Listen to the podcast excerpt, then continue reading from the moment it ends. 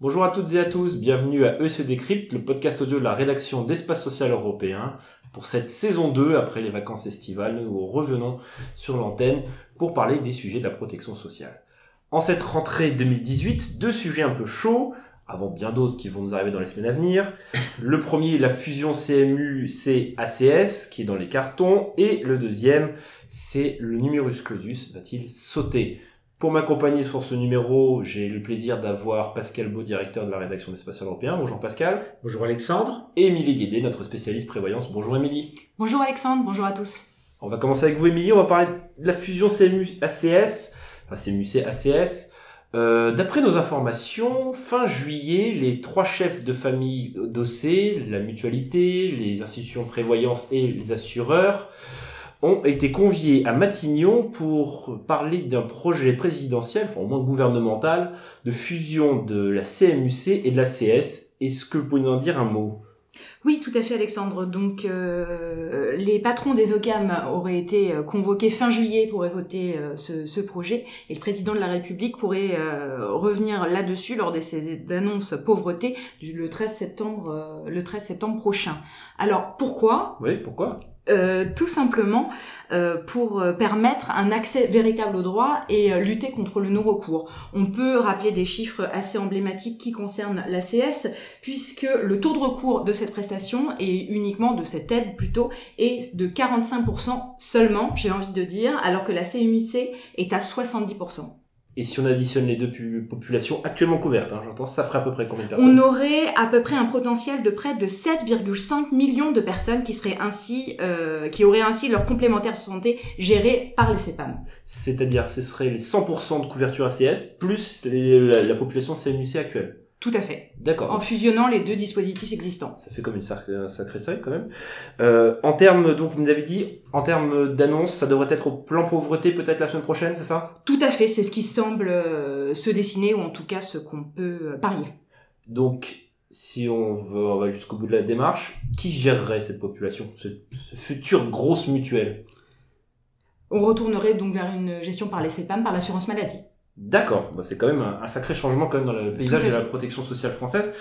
Pascal, en parlant de changement, et le changement c'est maintenant, disait un ancien euh, président de la République, oui. le numerus clausus, c'est un vieux serpent de mer le numerus clausus. Ah hein. oui Alexandre. Alors, c'est est-ce que c'est l'outil, l'alpha et l'oméga de la régulation de la démographie médicale en France? On a Oui. tendance à le croire, j'ai l'impression, si on écoute un petit peu les différents timbres de, enfin, les différents sons de cloche qu'on entend ces dernières heures. Oui et non, enfin c'est toujours une histoire un peu compliquée, un peu longue. Euh, il est envisagé et peut-être annoncé non plus le 13 septembre sur le plan e pauvreté, mais là le 18 septembre, toujours par le président de la République, La semaine donc euh, les annonces Ouais. santé. Euh, L'objectif serait de supprimer le numerus clausus à la fin de la première année des études médicales, le PCEM1, parce qu'on estime que c'est un gâchis formidable, les étudiants travaillent beaucoup, bachotent comme des fous furieux, il y a même des émissions, même des films qui sont au cinéma là-dessus, et que euh, c'est une année de perdu, si ce n'est davantage.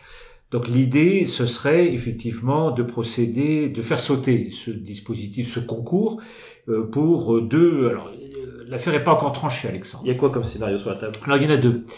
Euh, le, le premier scénario consiste simplement à euh, laisser les, les, les facultés régionales euh, décider avec un plancher, donc c'est-à-dire un nombre minimal euh, de comment dire d'étudiants admis, de décider en fonction des besoins locaux de, de, de médecins, il s'agit des études médicales, de, de pouvoir fixer elles-mêmes euh, le, le nombre d'étudiants admis au, au concours sur un plan régional. Donc à bac plus zéro. Ou à Oui, bac plus à bac- alors c'est alors il est là le problème, c'est là où il y a une variante, donc les deux scénarios. Soit il y a ce qu'on espèce de dispositif type parcoursup, Oui, voilà. spécial médecine, on va dire.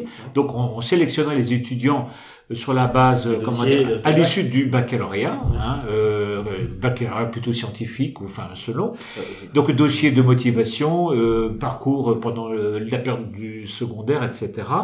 Et à ce moment-là, la sélection se ferait en amont et les étudiants suivraient le cursus médical avec des partiels, non plus des concours, Comme ce qui se fait ailleurs. comme qui se fait ailleurs, tout à fait. Autre solution, c'est on, on décale non plus le concours, il n'est plus en, en première année, mais il est en troisième année. C'est-à-dire qu'on délivre en fait une forme de licence de- d'études de, santé Oui. qui permet à l'étudiant qui ne serait pas, euh, qui, ne, qui ne réussirait pas le concours, de pouvoir euh, rebondir avec une licence et pouvoir euh, poursuivre des études ou tout, simplement trouver une insertion professionnelle, mais n'ayant pas cette fois-ci le diplôme de docteur en médecine, bien sûr. Mais il pourrait basculer sur d'autres professions de santé qui sont Sur d'autres, euh, ans oui, exactement. Les infirmières, par exemple, absolument par des passerelles, euh, des, euh, tout à fait. Voilà. Alors, euh, c'est une affaire longue, hein, parce qu'un étudiant en médecine, c'est 10-12 ans. Donc, Oui. c'est pas pour tout de suite, c'est pour euh, 2030, comme on dit. Changement Hein, voilà. générationnel presque. Bon. Et euh, alors, euh, quels sont les problèmes? Il y en a de multiples, évidemment. hein. D'abord, la réforme n'est pas faite, il faut déposer un projet de loi, etc. Le, le second problème, c'est que euh, la démographie, puisque vous parlez de ça, la démographie médicale dans 10 ans sera, entre guillemets, améliorée. C'est-à-dire qu'on est en train de remonter le numerus clausus, et il y aura un impact forcément d'ici 10 ans. Donc le problème criant de déserts médicaux, qui n'est pas que le seul sujet sur cette affaire, sera moins criant dans une dizaine d'années, normalement. Normalement. Donc dans d'ici deux ans, 10 ans, le nombre de médecins retraités sera inférieur, partant à la retraite en tout cas, sera inférieur au nombre d'arrivants sur le marché, C'est surtout le nombre d'arrivants sur le marché, oui, on peut. mais avec une population plus, euh, à couvrir plus large. Voilà, tout à fait.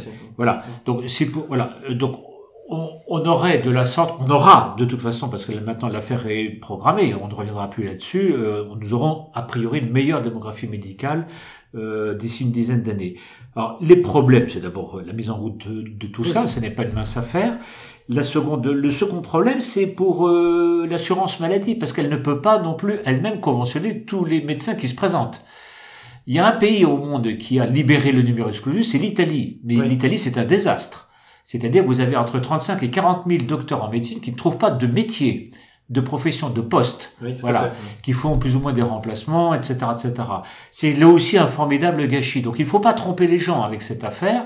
Euh, la société, le système de santé a besoin de médecins, nous sommes tous d'accord là-dessus. Mhm, mhm. D'autant plus que le métier va être totalement bouleversé par les technologies, etc.